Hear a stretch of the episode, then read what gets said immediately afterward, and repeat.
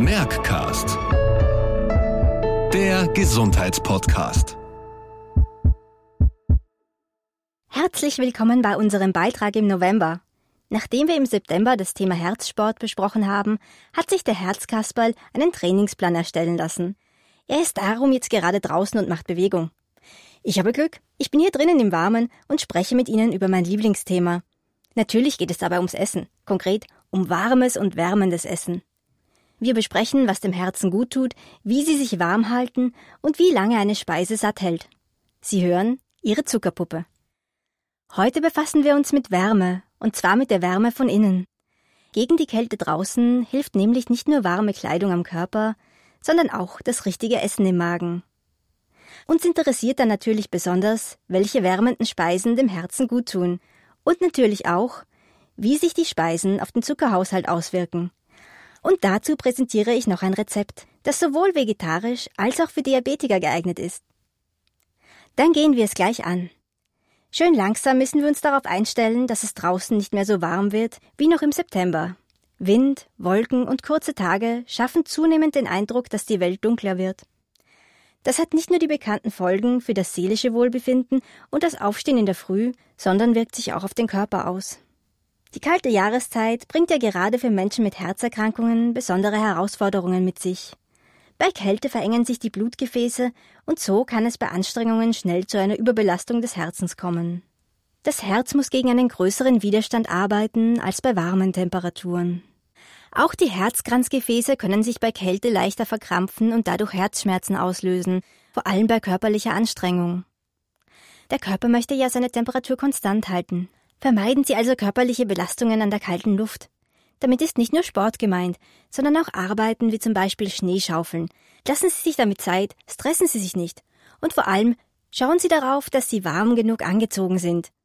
Ziehen Sie, wenn Sie schwer atmen müssen, auch einen Schal vor den Mund und die Nase. Das dämpft die Kälte ab. Achten Sie beim Anziehen auf das Zwiebelprinzip. Es muss nicht eine dicke Daunenjacke sein. Besser Sie denken in Schichten.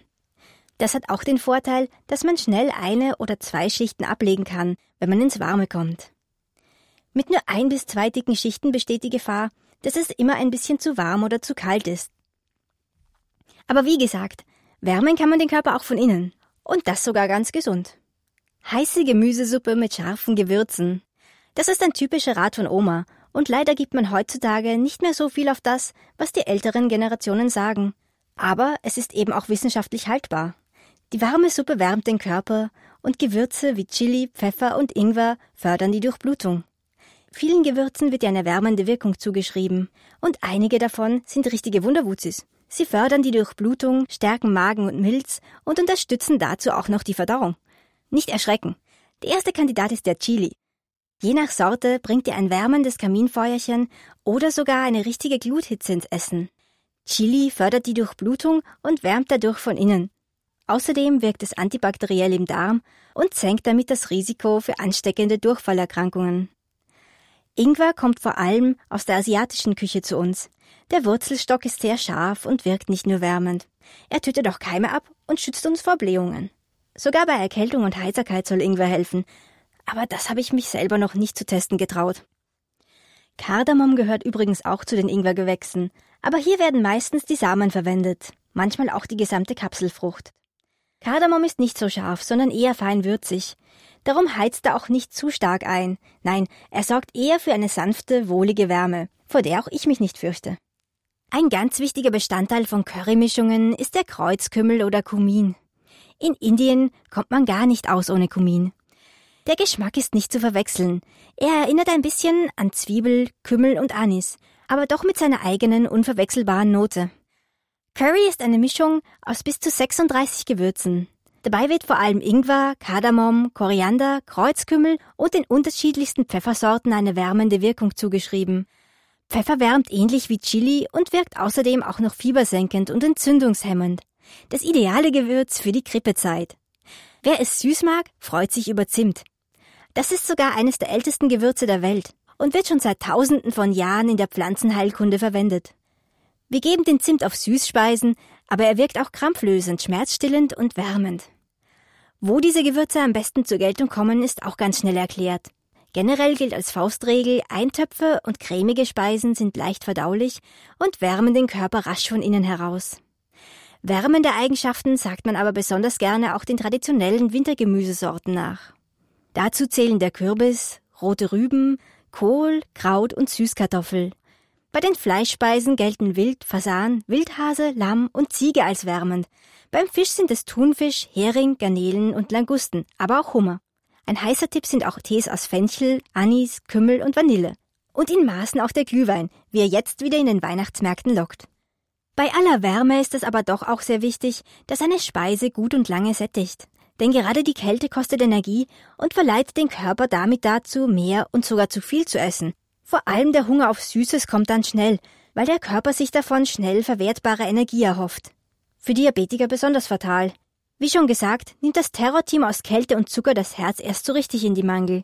Also heißt die Devise nicht nur aufwärmen, sondern auch sättigen. Die Könige des Sättigungsgefühls sind die Erdäpfel. Einer australischen Studie zufolge sättigen 240 Kilokalorien Kartoffeln dreimal so lang wie derselbe Nährwert an Weißbrot. Unter den wärmenden Speisen ist auch das Gemüse ein guter Tipp, wenn es darum geht, den Magen zu füllen. Das hat zwar nicht so viele Kalorien, erhält aber dafür Wasser und das füllt den Magen. Wenn der kalte Wind pfeift, geht aber nichts über eine gute, cremige Suppe. Der hohe Wasseranteil füllt den Magen und die richtig gewählten Zutaten sorgen für die willkommene Wärme. Aber nicht nur der Magen signalisiert dem Gehirn, wir sind satt. Da spielen mehrere Faktoren zusammen. Ein ganz wichtiger Auslöser für Hunger und Sättigungsgefühle ist der Blutzuckerspiegel bzw. das Hormon Insulin das für den Abbau von Zucker im Blut zuständig ist und hilft, dass die Energie auch wirklich in den Körperzellen ankommt. Ach, ich als Zuckerpuppe habe damit leider so meine Erfahrungen.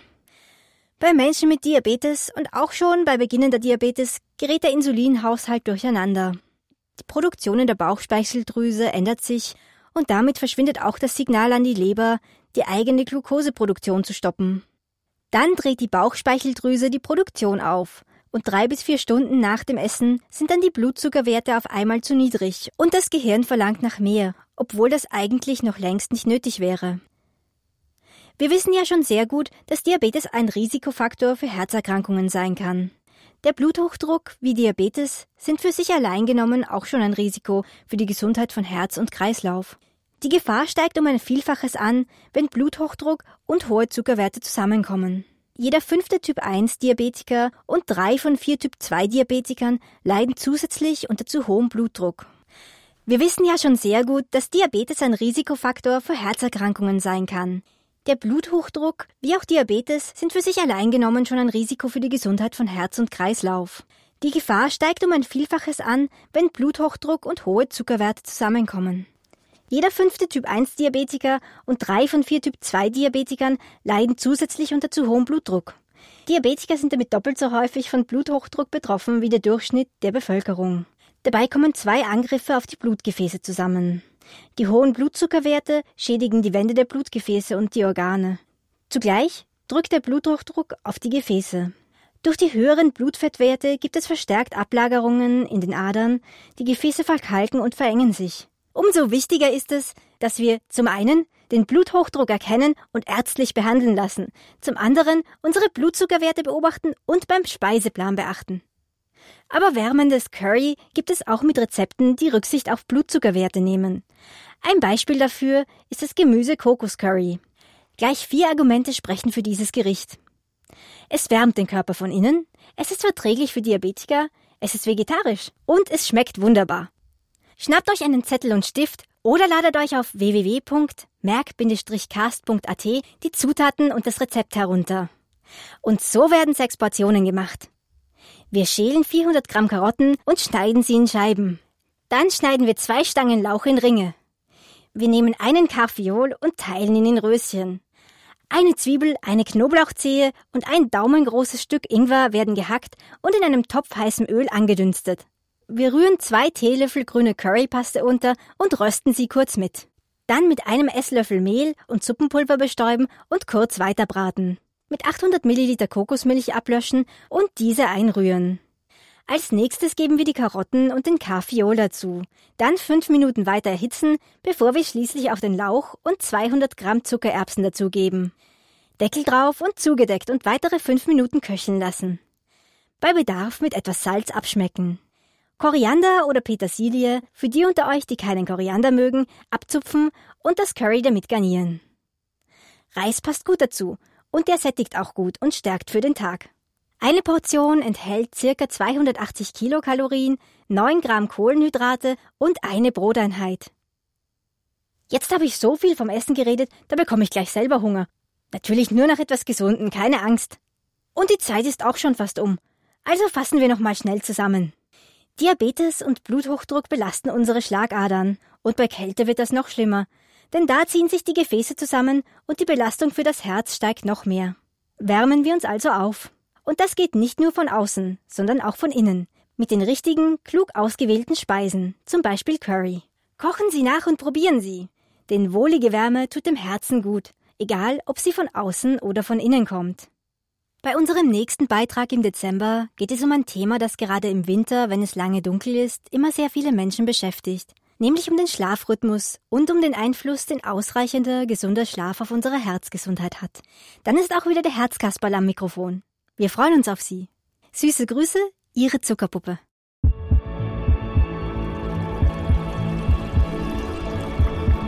Merckcast. Der Gesundheitspodcast.